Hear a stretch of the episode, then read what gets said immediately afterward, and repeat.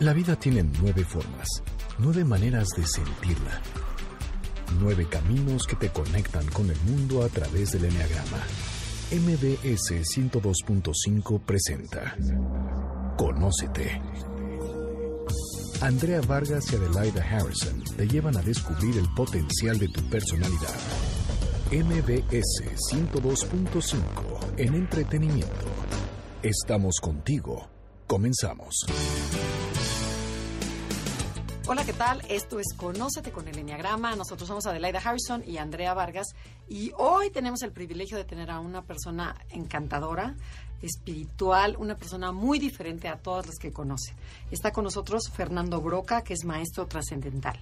¿Cómo estás primero, Adelaida, que es mi, mi partner aquí en el programa?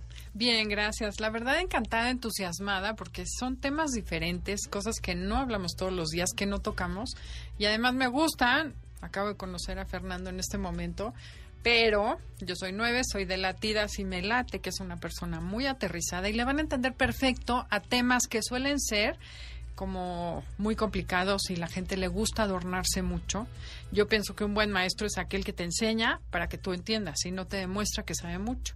Pero les voy a dejar a ustedes que decidan qué tan integrado está Fernando. Van a ver la facilidad con la que explica todo lo que vamos a hablar hoy. Bueno, y el tema de hoy se llama la espiritualidad en la vida cotidiana. ¿Cómo estás, Fer? Muy bien, muchas gracias a las dos por la invitación. Qué gusto estar aquí con ustedes. Oye, y a ver, ¿a qué te refieres cuando dices maestro trascendental? ¿Qué es trascendental? La trascendental tiene dos acepciones bastante claras. La primera es que trascendental es que va más allá de los límites conocidos.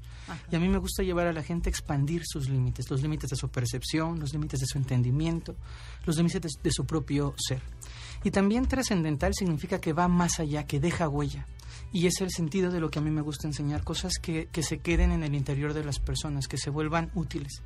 Me encanta lo que dice Adelaida con relación a los maestros, porque creo que la buena enseñanza es la enseñanza que se queda para hacer vida. La que la, que la aplicas en el cuerpo. Exacto, la que se aplica en el día a día, que se aplica en la vida cotidiana. Sí, que se transforma en aprendizaje, no nada más es información linda que escucha en el radio y ahí se quedó. Absolutamente. Deseo que hoy podamos llegar ahí con la gente que nos está escuchando. Ojalá, ojalá. Estoy segura que así será. Y, y al tener tú el tema, la espiritualidad en la vida cotidiana, ¿tú cómo entiendes la palabra espiritualidad? ¿Qué es para ti espiritualidad? Primero me gustaría un poco como quitarle los velos, porque espiritualidad habitualmente suena a alguien meditando en las montañas nevadas o alguien que está como sin posibilidad de tener contacto con el mundo. De blanco y vestido de blanco haciendo om, con una barba y demás.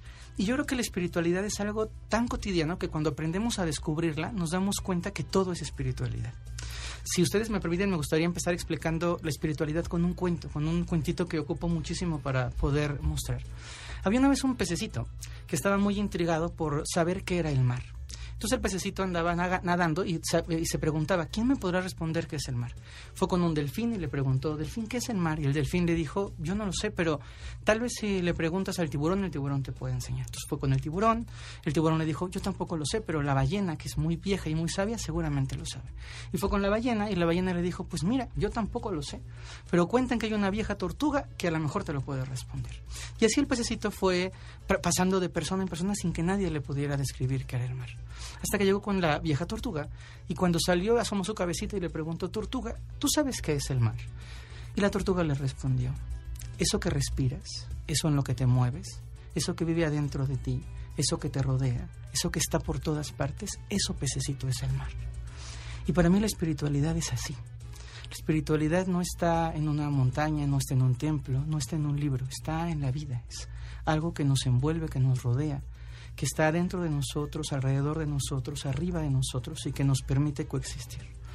El concepto más simple que yo puedo eh, dar de espiritualidad es eso sutil que no necesariamente se ve manifestado, pero que nos envuelve y nos rodea todo el tiempo. Espiritualidad para mí es poder mirar más allá de lo evidente, más allá de lo aparente y encontrarnos con un mundo con una complejidad preciosa que todo el tiempo está hablándonos. Espiritualidad es ver crecer una flor, espiritualidad es mirar la mirada conmovida de un chiquito, espiritualidad es el caldito de pollo que hace la abuelita con la intención de que se cure el nieto, espiritualidad es el rezo de la mujer, pero no solamente en la oración eh, religiosa como habitualmente conocida, sino también en los actos más sencillos del mundo.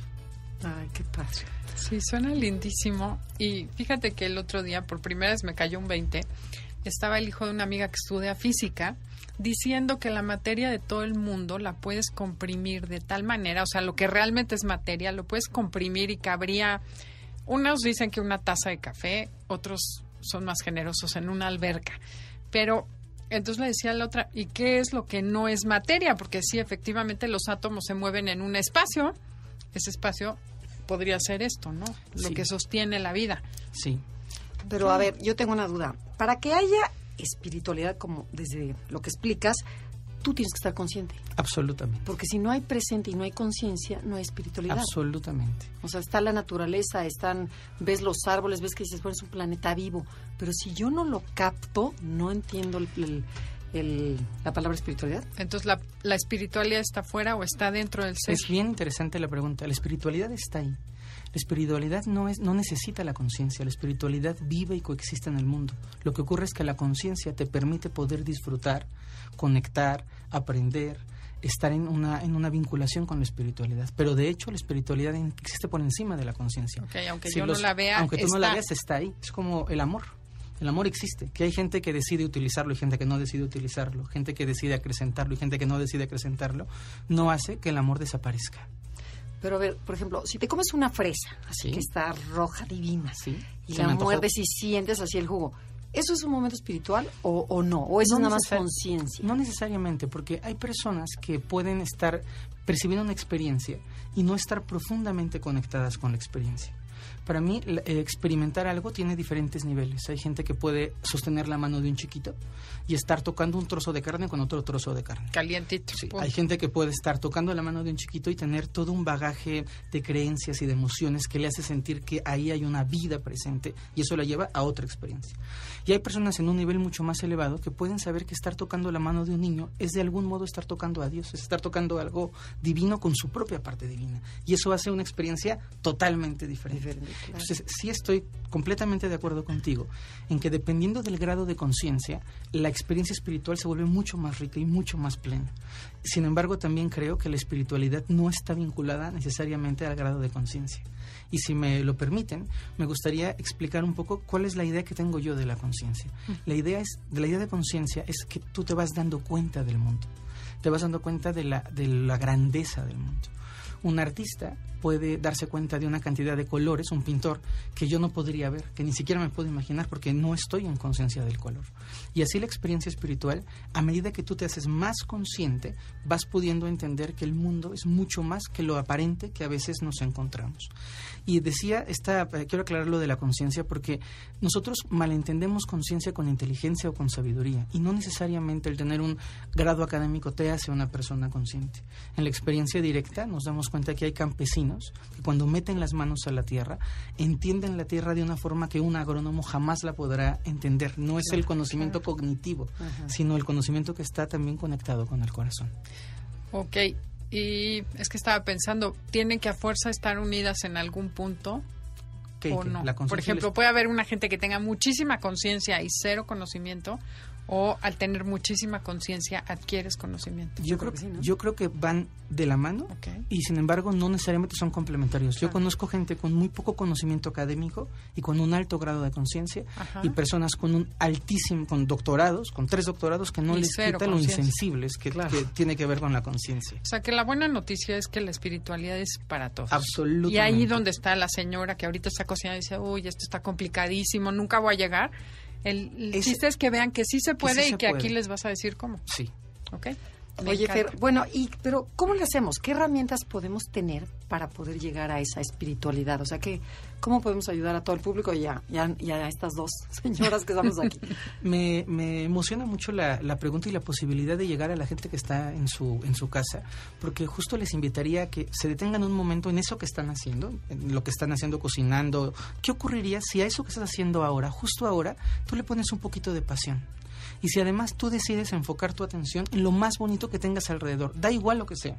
Estás en tu casa, ¿cómo puedes mirar una plantita y decir, qué linda plantita? Porque a veces por el uso de, las, de la visión que tenemos, dejamos de observar lo bello que hay. Y en la búsqueda de la belleza, la colocación de la atención, el sentido de presencia, la conciencia completa, nos van permitiendo hacer de las cosas más simples una experiencia espiritual. En lo particular, cuando enseño a mis alumnos y la gente cree que espiritualidad es ve a prender tu incienso, conéctate con el gurú, prende la veladora, pon la música, retírate a la montaña, pon la cabaña. Yo digo, la mejor espiritualidad es la que es más fácil. La mejor espiritualidad es no necesitar de tanto juguete para poder estar en contacto contigo. Así es que si tú ahorita estás escuchándome y puedes hacer tres inhalaciones y agradecer por el momento que estás viviendo, ahí estás teniendo un pequeño contacto con un mundo espiritual. Okay. Entonces también el agradecimiento va en relación a la Absolutamente. Vamos a hablar de siete herramientas. Y la naturaleza también. La naturaleza, la naturaleza. te lleva, ¿no? A la espiritualidad. sí, cuando tienes conciencia. Si alguien está amargoso y lo llevas al bosque, puede estar enojado porque hace frío. Eso tiene que ver con la atención. Es si alguien es, sí, es conciencia total. Pero cuando aprendemos a estar en el bosque, estando en el bosque, y suena un poco eh, loco, pero lo vamos a tratar si quieren en el próximo segmento, estar en donde estamos estando. Eso es un gran regalo. Repite esa frase. Estar, en donde estamos estando. estando. Ok, estando presente. Estando presentes. Sí. Okay. Nos tenemos que ir a un corte comercial. Estamos en Conócete con el Enneagrama. El día de hoy está con nosotros Fernando Broca. No se muevan. Regresamos después de este corte. Comuníquense a través de Facebook, Enneagrama Conócete, o mándenos un tweet. Arroba Conócete MBS. Estás escuchando el podcast de Conócete con el Enneagrama. MBS 102.5. Ya estamos de regreso en Conócete. Nosotros somos Adelaida y Andrea y estamos con Fernando Broca, que es maestro trascendental. Y Fer nos estaba explicando las... Dices que hay siete herramientas. No, hay muchísimas. Yo, he, yo he buscado siete que sean muy prácticas, de muy fácil acceso para que los compartamos hoy con nosotros. Para llegar a esa espiritualidad cotidiana. Sí. Que el chiste es vivir en espiritual, en contacto. El chiste es vivir feliz. Yo creo que esta vida se trata de vivir feliz haciendo el mejor bien posible. Si, si, lo logramos, ya estamos en un camino maravilloso. Siento que el único punto que hay que acotar es nuestra felicidad, eh, la felicidad real, la felicidad profunda, siempre va en favor de los demás. Una felicidad que está lastimando o está parada sobre el dolor de alguien más, eso no es felicidad en el sentido amplio del claro. Que sea para el universo y para, para ti. Para, el más alto bien de todos. Okay. Bueno, entonces empecemos con las herramientas. sí, por supuesto. Em, cuando, cuando, nosotros, cuando nosotros empezamos a hacer eh, conciencia de la espiritualidad, tenemos que aprender a mirar el mundo con otros ojos. Un gran maestro espiritual que se llama Hiddu Krishnamurti, que es un hombre brillante, decía que estamos acostumbrados a ver el mundo con los ojos de nuestro pasado. Y eso es algo muy real. Cuando nosotros miramos un evento, estamos siempre mirando el evento a partir de lo que hemos aprendido o que nos han enseñado acerca del evento. Por eso, mirar a una persona con los ojos del presente significa mirar a la persona como algo nuevo. Imagínense la belleza o el regalo de poder amanecer con los ojos presentes, no amanecer al día de ayer, aunque suene contradictorio sino poder por la mañana abrir tus ojos y decir, hoy amanezco a este día con todas las posibilidades que este día tiene. Yo ya amanezco renovado, yo ya amanezco cambiado, yo ya amanezco fresco, y aunque hasta el día de ayer estaba amargoso y enojón, hoy decido amanecer simpático y dicharachero. Hoy elijo abrir mis ojos a, a, la vida con toda la belleza que la vida tiene. Y si he ido construyendo la imagen de mamá regañona por toda la semana, hoy en este sábado abro mis ojitos y digo, hoy voy a ser la mamá más linda y más amorosa que pueda ser. Esta posibilidad de construir tiene que ver con los ojos nuevos. Cuando vemos nuestra casa y damos por sentado la casa que ya tenemos y somos incapaces de mirar y decir, hoy otra vez vuelvo a ver el techo sobre el que duermo, hoy otra vez vuelvo a ver los hijos que tengo, hoy otra vez vuelvo a ver mi cocina, hoy otra vez vuelvo a ver la posibilidad de generar alimentos para las personas más importantes para mí, la experiencia se vuelve totalmente diferente. Este, este nombre de llamarle a ver a la vida con los ojos del presente se llama presenciar. Y presenciar significa estar aquí, pero realmente aquí. Hay una un miedo, una eh, como energía un poco distorsionada del mundo en el que vivimos, en donde la mayor parte de la atención se va a no estar aquí. Es bien fuerte cuando estás en conciencia darte cuenta de cómo los niños ya no están aquí, cómo están en el iPad, cómo están en el teléfono, están fuera, en una mesa, en una comida familiar, cuando, donde cada quien está en otro lado, pero no está en la comida familiar. Y a nosotros también nos ocurre en lo íntimo que nos cuesta trabajo estar aquí que estamos pensando en lo que va a venir, en lo que ha ocurrido, en lo que podría pasar, y se nos olvida que es este momento el momento para comenzar. Yo quiero hacerte una pregunta en este sentido. Sí. Oigo a miles de papás quejarse que sus hijos no están, que no conviven, que no les interesa. He observado que cuando hay alguien presente en una mesa y hay algo interesante que pones en la mesa, la gente deja el celular en automático. Entonces, una de las cosas que quisiera que hicieran conciencia es que muchas veces nosotros podemos ser ese factor de cambio. En vez de estar enojándonos, pues, ¿qué puedes hacer para traer esa presencia a la mesa o dar un regalo para que todo el mundo disfrute? ¿O de plano no hay, no hay solución? No, yo creo que la solución es que tú te encargues de tu propia presencia. Empezar por decir, no puedo demandarle al otro. No puedo demandarle al otro que esté presente si yo no estoy presente para el otro. Es este juego que se da mucho en las parejas. O sea, si te molesta en el otro es porque tú tampoco estás. Absolutamente. O si tú estás pidiéndole a tu pareja que te escuche cuando a ti te importa ser escuchado, pero cuando ella te pide que le escuches, tú no estás presente para ella. Entonces, para mí es fundamental el empezar a ejercitar la propia presencia. Y luego, a partir de la propia presencia, me encanta la palabra inspirar la presencia de los demás. Cuando tú estás realmente presente, realmente ahí en la mesa y lo más importante se vuelve ese instante con tu familia, inspiras a tu familia a hacer lo mismo que, que ocurre en ti. El tema... No, bueno, no, no, un comentario nada más. era, Por ejemplo, cuando estás con alguien, a lo mejor tu pareja, con tu hijo, con tu amiga, con el que sea, y estás platicando y él, como dices, con nuevos ojos, que le ves la cara y dices, bueno, lo he visto 20 años, pero lo empiezas a ver de una forma diferente. Es precioso. Le, empiezas a ver, dices, ay, mira, eh, como que te metiste más allá. ¿Eso es? Eso es presencia 100%. Si lo han experimentado, lo entenderán. Eso es presencia. Bueno, y se experimenta muy poquitas veces, ¿no? Salvo que estés como súper presente. presente. Salvo que estés súper. Y eso ya es un momento espiritual. Eso es un momento espiritual. Ese sencillo acto de decir, wow, qué increíble el momento que estoy viviendo. Eso es un momento espiritual. Y esta, el regalo de esto es, podemos practicar este momento espiritual todos los días. Yo no pretendo que las, señoras o los hombres que nos están escuchando ahorita dejen su vida, se, pongan, se rapen el cabello, se pongan de naranja y se vayan a la montaña. Al contrario, lo que invito, lo que creo que nos toca ahora como sociedad es empezar a hacer espiritualidad cotidiana. Es pues poder decir cómo el trayecto de mi casa al colegio del niño puede dejar de ser un griterío y una sombrería de, de, locos, un de pleitos y, de, y se puede convertir en un momento en donde podamos colocar una intención para el día y podamos agradecer porque estamos vivos, porque movemos los pies porque tenemos colegio, porque pudimos desayunar entre todas las leches, mi deslactosada, light, doble nutrimiento, que son regalo de vida real, que no se ve a menos que tengamos conciencia y que tengamos presencia. Una de las cosas que me parecen más preocupantes de la forma en la que vivimos es que nos hemos acostumbrado a dar por sentado todo. Damos por sentado la vida, damos por sentado que, que, tenemos el regalo de respirar, damos por sentada la casa, damos por sentada el plato de comida en la mesa. Y la presencia te lleva a decir, oye, tienes hoy comida. Y esta comida es un gran regalo. Por más que toda tu vida has tenido el plato y que seguramente, y Dios lo permite así, toda tu vida lo siguieras teniendo, pero no deja de ser maravilloso que este hoy la plato de comida. Y lo que implicó que tú tuvieras comida. además, además. Y que tus hijos estén vivos también, ¿no? Y que tú estés viva y que, puedan caminar. O sea, es un gran regalo la vida.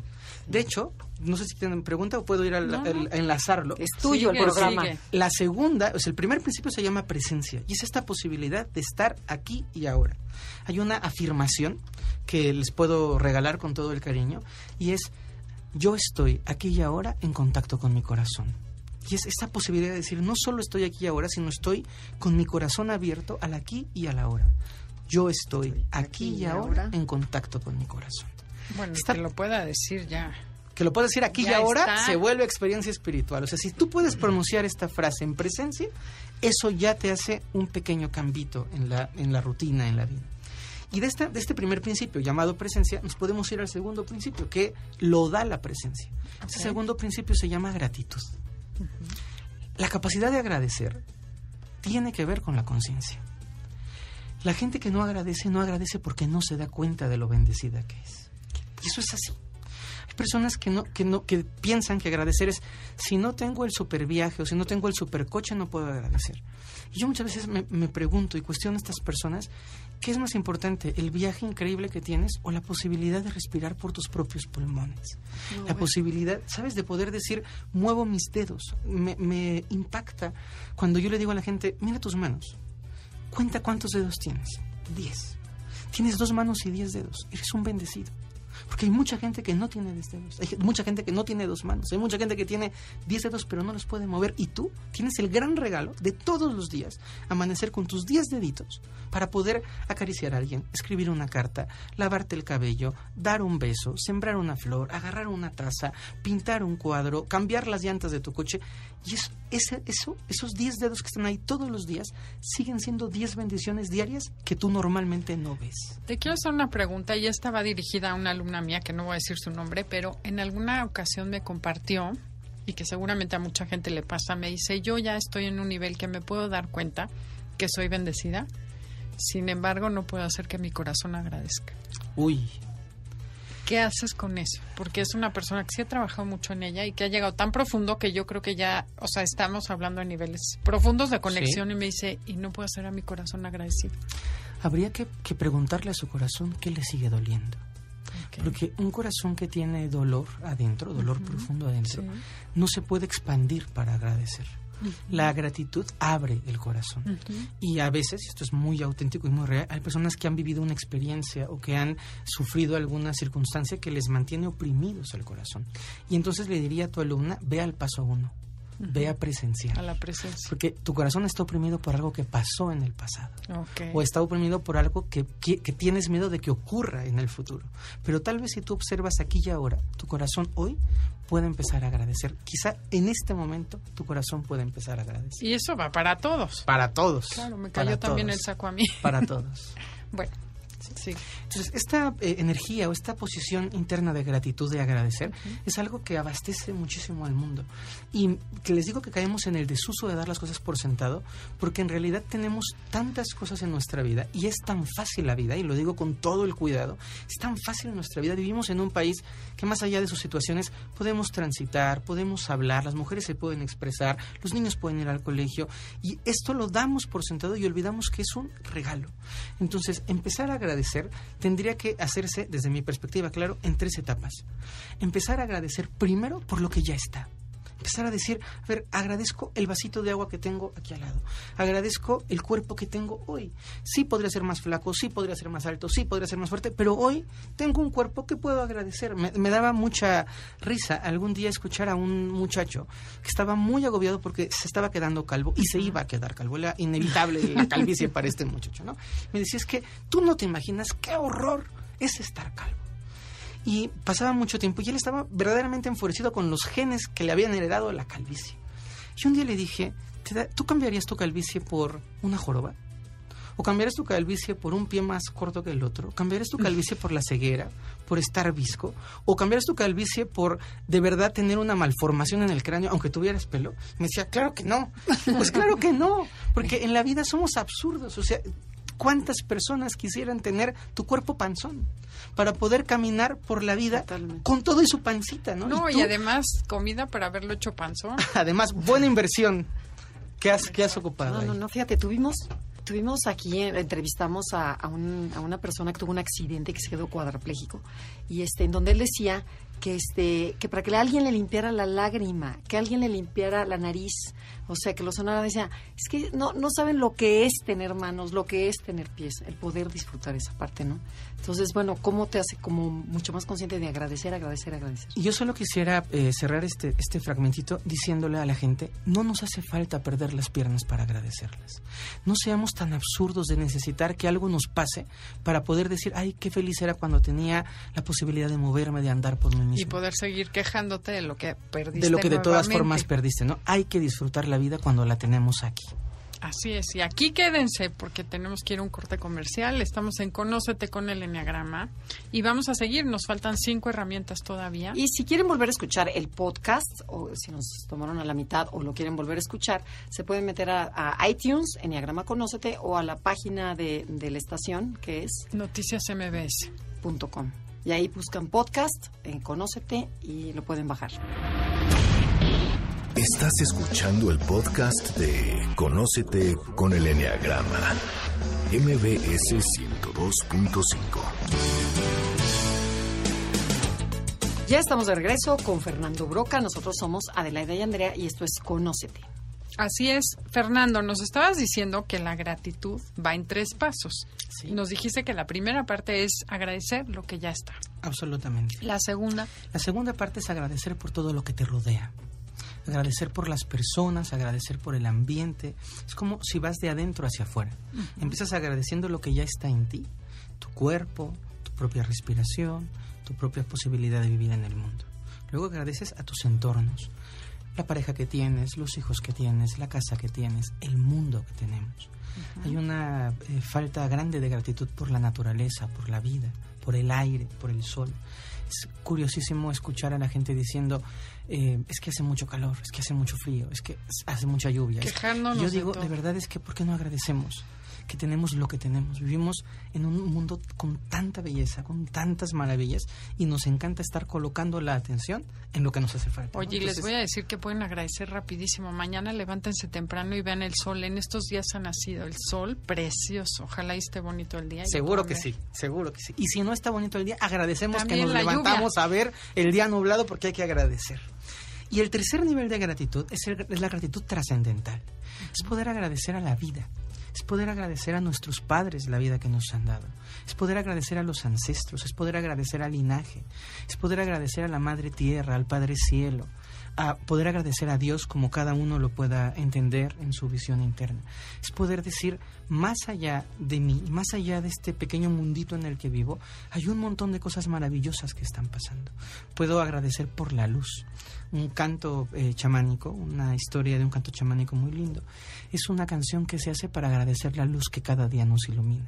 Y a pesar de que mañana volverá a haber luz, poder volver a decir gracias porque hoy otra vez hay luz en donde te puedo encontrar, en donde te puedo ver y me puedo ver a mí mismo.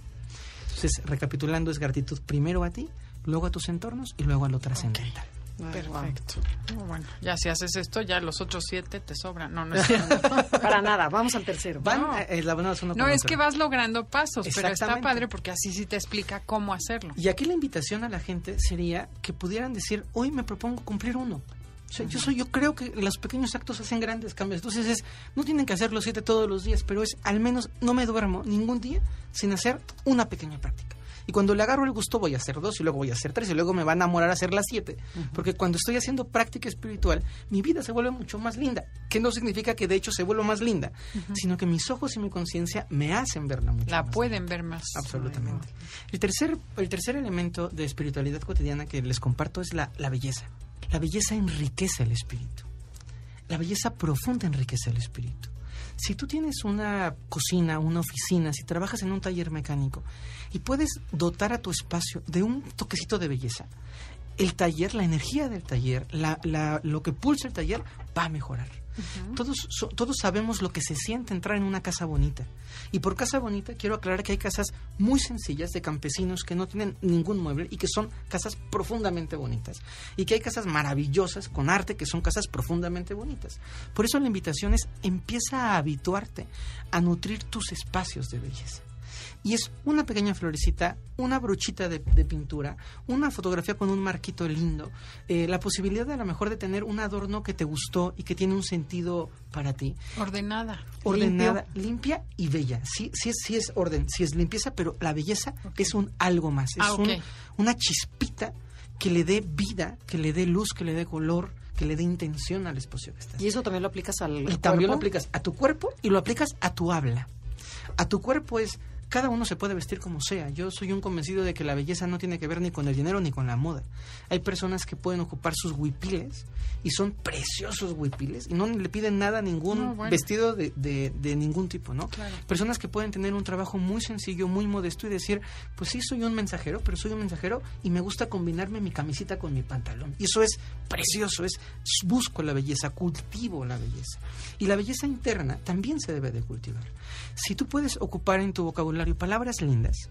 Por palabras lindas no quiero que sean palabras eh, rimbombantes ni cursis. palabras cursis, sino palabras lindas. Y tú puedes empezar a decirle a la gente, realmente te ves bonita hoy. Y puedes empezar a nombrar la belleza y puedes empezar a ocupar adjetivos bellos para describir las cosas. Entonces tu vida empieza a pulsar belleza y empiezas tú a recibir belleza. La belleza es algo que se cultiva. Y es bien bonito porque las personas que tienen inherentemente el sentido de belleza tienen contacto espiritual con la belleza. Por ejemplo, cuando una, un florista está haciendo un arreglo de flores y está creando belleza en el arreglo, la misma experiencia de la persona haciendo flores es bellísima. Es increíble ver a un tejedor tejiendo. Es increíble ver a un cocinero en su propio aspecto pudiendo poder decir, mi, mi comida es maravillosa, pero mi plato es acompaña a mi comida con su belleza. Y poder sentarnos a comer en un lugar bonito, por más sencillo o más complejo que sea, aporta al espíritu. Entonces, cultivar la belleza es un hábito que hay que estar ejercitando. Y para poder cultivar la belleza, tendríamos que preguntarnos si nos nutrimos Hay un poema de Ralph Waldo Emerson que dice que puedes viajar alrededor del mundo buscando la belleza, que si no la llevas dentro nunca la vas a encontrar. De acuerdísimo. Entonces, bueno, Oye, y también- lo eché a perder porque es en inglés, pero es muy bonita. la- Pero el también el, nutrirte de belleza desde también lo físico, ¿no? Desde comer sano. Claro. O sea, desde leer cosas positivas. O sea, nutres tu alma. Escuchar nutres- programas como este. Claro. De verdad, que es, ver- es real, te está nutriendo el espíritu, ¿sí? Lo que lees, lo que comes, lo que ves en la tele, los diálogos que tienes, eso también aporta muchísimo al camino espiritual. Si vas a dedicar 20 minutos de tu vida a criticar a alguien, pregúntate si no hay otra mejor manera de ocupar los 20 minutos. Y generalmente nos vamos a dar cuenta que sí, hay muchas maneras Que no, mejores está más rico el chisme, de, ¿no? de utilizar 20 minutos de tu vida. O si vas a estar eh, eh, en una tragedia, date permiso de decir, no necesito mi vida colocada aquí, puedo recolocarla en otro sitio. El cuarto... Sí, ¿Sí? la cuarta herramienta. La cuarta herramienta es una herramienta eh, también bastante natural que debíamos debemos también de eh, ejercitar y es el jugar. Yo creo en el juego como un factor espiritual. Mi propia formación espiritual, sumada a mi temperamento, me ha llevado a que muchos de los grandes hallazgos espirituales que he vivido en mi experiencia humana son experimentos, eh, son experiencias que he construido a partir del juego. Ay, Y el juego más. lo veo como algo sagrado, no como, no como un juego eh, bobo o soso, sino como un juego sagrado. Diviértete en la vida. Camina divertido. Si puedes, si estás con tu gente platicando, sé gracioso, sé chistoso. La gente espiritual real normalmente tiene un alto sentido del humor, porque es gente inteligente, que mira el mundo con belleza, que está agradecida y presente y que se la pasa bien en el mundo. Esta idea del maestro espiritual serio, con cara este, enojada, a mí no me va bien, porque en la práctica ser espiritual significa estar contento con la vida, estar viviendo la vida de una forma alegre. Y jugar se podría extender a muchísimas cosas. Si a ti eh, te gusta jugar fútbol, practica el fútbol, disfruta el fútbol, no por competir, no por ganar, no en un equipo, no para el reconocimiento, sino por el placer de hacerlo.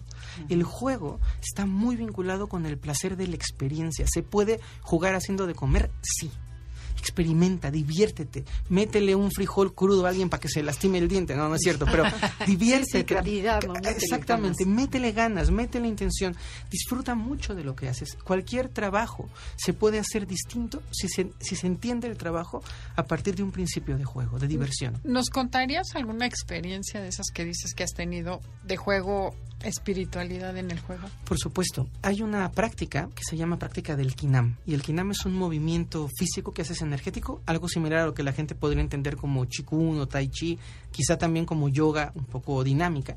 Y en el Kinam tú empiezas a experimentar con tu cuerpo posiciones divertidas. Entonces de repente estás divertidas pero con intención. Jugar no es hacerlo a lo bobo, sino divertirte con intención. Un día estaba eh, jugando con otras personas en la práctica del Kinam y desarrollé una posición de la tortuga. Y la posición de la tortuga era una posición maravillosa. Y todos empezaron a reír de mi posición de la tortuga porque nadie entendía qué era. Pensaban que era una piedra, pensaban que era un reptil, pensaban que era un cocodrilo. Y yo internamente decía, esta tortuga tiene que hablar por sí misma. Y al final fue maravilloso porque nadie me podía entender y estaba en la arena. Y junto a, la junto a mi cuerpo puse un letrero que decía, soy una tortuga. Es cuando la gente entendió, claro, era una tortuga.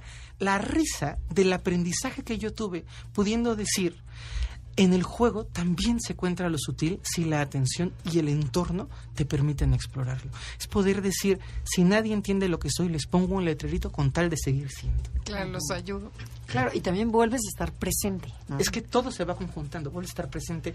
Cuando estás riéndote con la gente que amas, estás agradecido, estás inherentemente presente, estás consciente, estás vivo, estás alegre. Cuando estás con la gente que amas, eh, con sus hijos, y estás pasando un momento feliz, hay belleza, hay presencia, Claro. hay juego, está la vida ahí. Y estás divirtiéndote en vez de estar pensando, ay, estos no entienden nada y tengo que ser la mejor tortuga y... Y ahí Ya empieza el juego. cuando el, el juego se acaba cuando quieres ser mejor que el otro. Claro. El juego ya se vuelve Qué competencia. padre. Ay, qué padre. Esa debe ser una actitud de vida, jugar en vez de demostrar. Jugar con conciencia. Claro.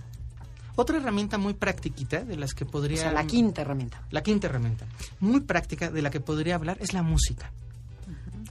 En uno de los mayores libros de espiritualidad que se llama Kybalion, que es un libro muy complejo y Sí, muy claro, valioso, habla sobre un principio del ritmo. Y la música es ritmo. Entonces, si de, si de plano no te da tiempo de meditar o de poder hacer tu práctica de gratitud o si no tienes ganas de estar presente, procura buscar una melodía que sea muy agradable, y por favor repito con esto, muy agradable, que puedas ponerte a escuchar todos los días, tu canción favorita, y poder sentarte a disfrutar en presencia, en conciencia, en atención de la belleza de tu música es un acto espiritual.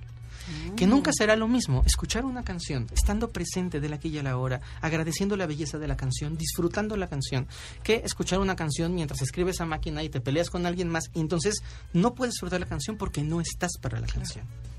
De hecho, ahorita me acordé, te iba a preguntar que si tenía que ser música clásica, por ejemplo, o no, Absolutamente pero no. yo tengo una canción espiritual. Ahorita que lo dices, sí, la canción de Diego, ¿cómo se llama Ah, esa? la de Color no, Fonsi, Esperanza. ¿no? Ah, no, este... Color Esperanza. De Diego Torres. Diego de Torres. querer que se puede. Esa Preciosa. es- Pero- y yo, y yo me ahí- conecta al presente, claro. Maravilloso. Y yo invito a la gente a que escuche lo que le dé la gana escuchar, que sea positivo, que lo mantenga alegre, que le suba la pila. En la salsa, en la cumbia y en la música que la bailes, se que la encuentra sientas, que la- la misma la misma esencia del ritmo y de la alegría del espíritu. Y además, ¿cómo hay canciones que te conectan instantáneamente? ¿no? Absolutamente, absolutamente. Qué padre. Bueno, vamos con la sexta y nos vamos a un corte comercial. No, si quieres, menciónala o nos esperamos. La sexta es la meditación en movimiento. Y ahí lo dejamos en suspenso para que no se vayan y ahorita regresamos. Exacto, esto es un Conócete con el Enneagrama. Estás escuchando el podcast de Conócete con el Enneagrama. MBS 102.5. Ya regresamos, esto es Conócete, estamos con Fernando Broca, maestro trascendental, y nosotros somos Adelaide y Andrea. Entonces, Fer, nos quedamos en la sexta herramienta para llegar a la espiritualidad en la vida cotidiana. A ver, pues si quieres, puedes nombrar todas, o sea, una por una para que hagamos un resumito. Claro que sí. La primera, Ayúdenme. presencia. Es la presencia, La segunda, la gratitud. la gratitud, la belleza, el jugar, la música como un principio del ritmo y nos quedamos en la meditación en movimiento. Así es. Quiero dejarle muy claro a, a la gente que nos hace favor de escucharnos o que me hace favor de escucharme eh, que las, estas prácticas se pueden transferir. Es más, mi mayor gusto sería que le pudieras decir a tu hijo, hoy vamos a jugar espiritualmente y te sentaras con él. Que mi ilusión sería que esto se pueda ir como trascendiendo y que pudiera ir llegando a la mayor cantidad de personas posibles. No se compliquen con la espiritualidad, hay que buscar hacerla fácil para que la podamos repetir muchas veces. La meditación en movimiento tiene que ver con básicamente hacer cualquier acto que tenga que ver con desplazamiento del cuerpo en un estado profundo de atención. Es decir, puedes decir, yo camino 5 kilómetros y te pido que te regales a ti los últimos 15 pasos de tus 5 kilómetros. Y que en esos 15 pasos, en silencio completo, puedas sentir a tu cuerpo. Y básicamente la invitación sería, haz esos 15 pasos 10 o 20 veces más lentas de lo que habitualmente lo harías. Date cuenta de cómo tu talón entra en contacto con el suelo, de cómo tus rodillas se mueven, de cómo se balancean tus brazos. La meditación en movimiento, de esta manera simple, porque hay mucho más que hablar sobre la meditación en movimiento, es una práctica que tiene que ver con, vas a levantarte de la cama. Te pido que te levantes de la cama de una forma muy lenta y muy consciente. Entonces, muévete, desplaza tu pierna, apoya tu pierna. Vuelve a respirar, vuelve a sentir tu cuerpo, vuelve a desplazar tu pierna, coloca tu pierna y poco a poco ve levantándote de la cama. Este sencilla, esta sencilla práctica te lleva a la presencia. Y esta práctica es una pequeña trampita porque a través del movimiento vas a la presencia. No corras, solo muévete despacio, con conciencia de ti. Ok, desde hacer el ejercicio, lo que Hacer el en la caminadora es Solo tienes que, ralenta- eh, hacerlo lento, Lento. para que tengas más presencia. Entonces, en la caminadora, tus últimos pasitos de la caminadora, o tus cuando vas al súper, tus últimos pasitos del súper, en conciencia. Fíjate, mi maestra de yoga siempre dice que cuando te, antes de levantarte, que dobles las piernas y, y una por una la estires, la estires una, luego la otra, luego el brazo, luego el otro, o sea, volte, o sea, para también igual hacer como despertar al cuerpo y estar consciente y después Y eso te lleva a la presencia. Y otra cosa que ayuda, que algún día escuché, es lavar los trastes. En vez de estar repelando porque nadie te ayudó, ponte a lavarlos y hasta lo disfrutas cuando te metes en hacerlo. Sí. Cómo estás tallando el traste, cómo lo juegas. O sea, se puede hacer eso. Sería Cualquier- ese tipo de Cualquier movimiento. movimiento corporal que se haga con lentitud y con atención se vuelve una práctica de meditación. Bueno, muy bien. Y la sexta, la séptima, es, y esta es una cosa bien divertida porque todas han sido prácticas activas. Ajá. Es, hay que hacer la gratitud, hay que hacer la presencia, son prácticas activas. Esta es una práctica pasiva y se llama nutrir. Y es un poco lo que, lo que comentaba Andrea hace un rato, ¿de qué te nutres? Y es importante entender una, una, una, eh, una idea, y es qué quieres recibir en tu vida, a qué le quieres dar espacio en tu vida. Entonces, nutrirse significa estar cazando de qué me voy a llenar. Vienen dos personas, una me dice algo bueno, una me dice algo malo, ¿de qué me voy a nutrir? ¿Quiero dejar el espacio a lo malo y desechar lo bueno? ¿O quiero escuchar lo bueno, irme con lo bueno y desechar lo malo? Estoy eh, mirando la televisión y está, estoy entre dos posibilidades, una que me va a asustar y una que me va a hacer reír, ¿de qué elijo nutrirme en ese momento? Y se vale un día querer asustarse, si te gusta asustarte, asústate. Claro. Pero básicamente podrías decir, elijo recibir en mi vida esto. Personas. ¿De qué personas nos queremos nutrir? Yo creo que es muy válido querernos y decir, hoy no me quiero nutrir de tus malas vibras, no me quiero nutrir de tu negatividad, o sea, te, sigo queriendo, pero en una semana vuelvo a nutrirme de ti. Hoy me quiero nutrir de la amiga positiva, hoy me quiero nutrir de la plática que sí da, hoy me quiero nutrir de la comida que me realmente me nutre. Hoy me quiero nutrir de la belleza de la comida, de la presencia de la comida, de la salud de la comida, de la gratitud de la comida. Hoy me quiero nutrir del cielo.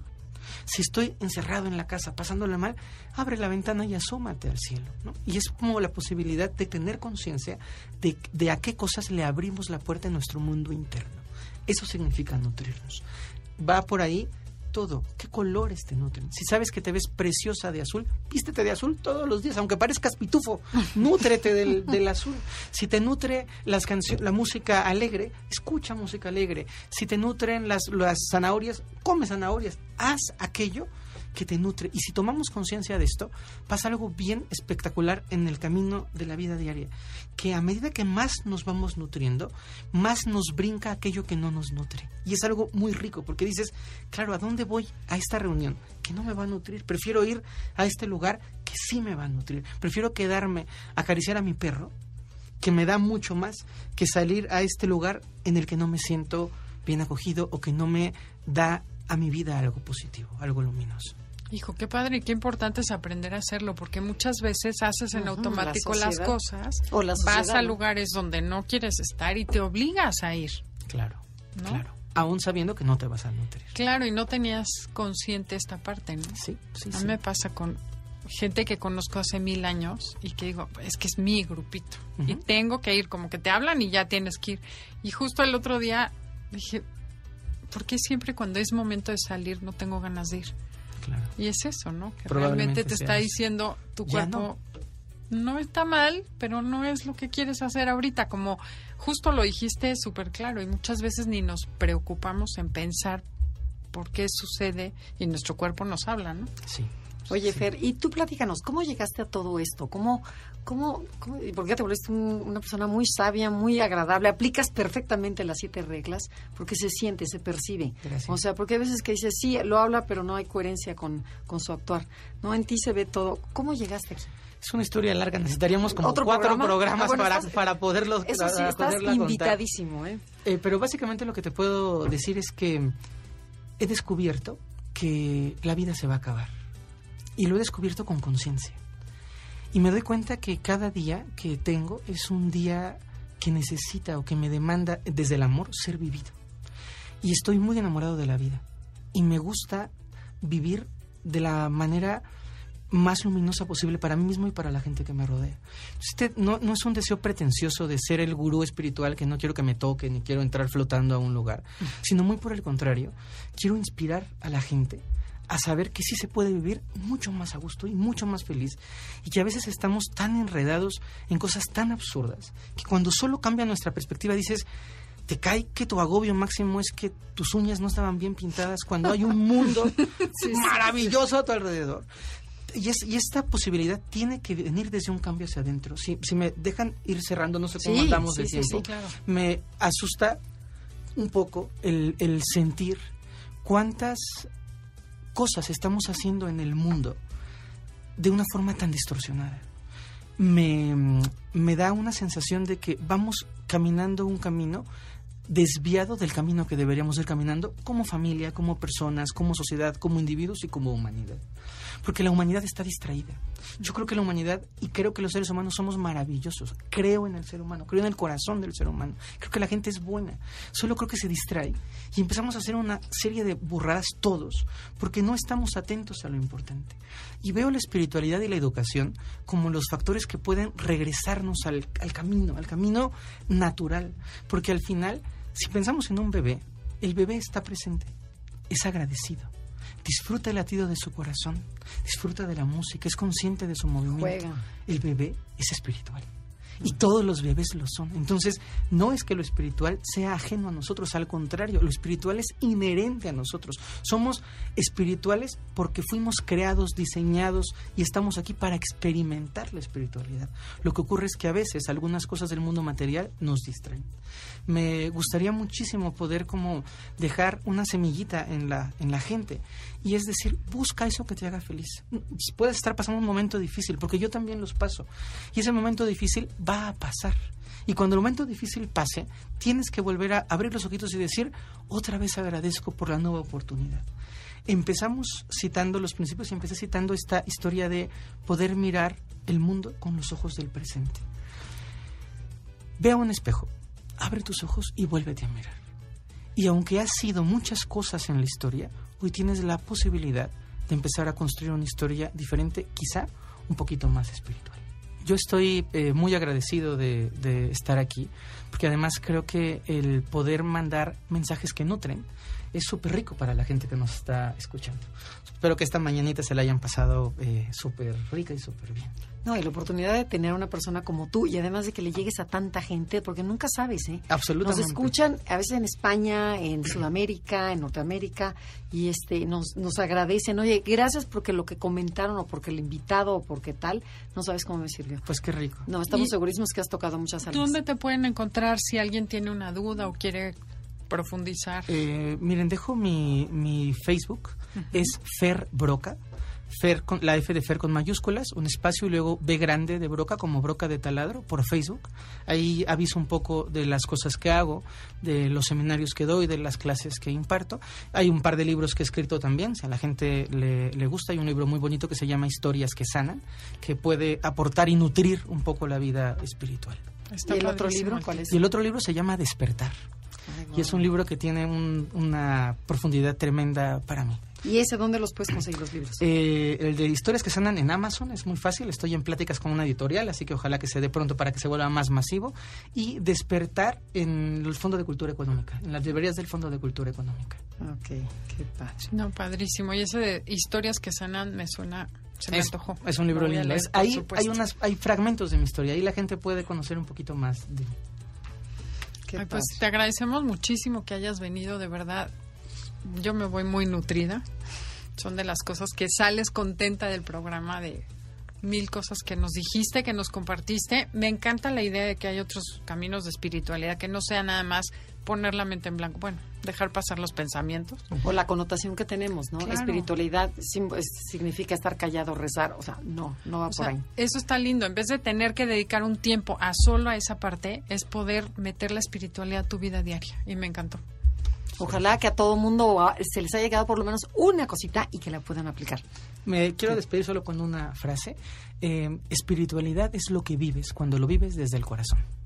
Repítelo otra vez para que se les Espiritualidad es lo que vives cuando lo vives desde el corazón. Yo viví este programa desde la espiritualidad más profunda. Pues Muchas también. gracias a las dos. A Muchísimas también, gracias a ti.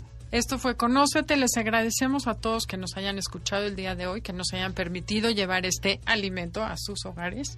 Y bueno, los dejamos con Concha, Concha Leoportida Leoportida. en el enlace 50. Y que sí. Perdón, y que sigan disfrutando la tarde. MBS 102.5 presentó Conócete. Andrea Vargas y Adelaida Harrison te esperan en la siguiente emisión con más herramientas para descubrir tu personalidad a través del Enneagrama. MBS 102.5 en entretenimiento. Estamos contigo.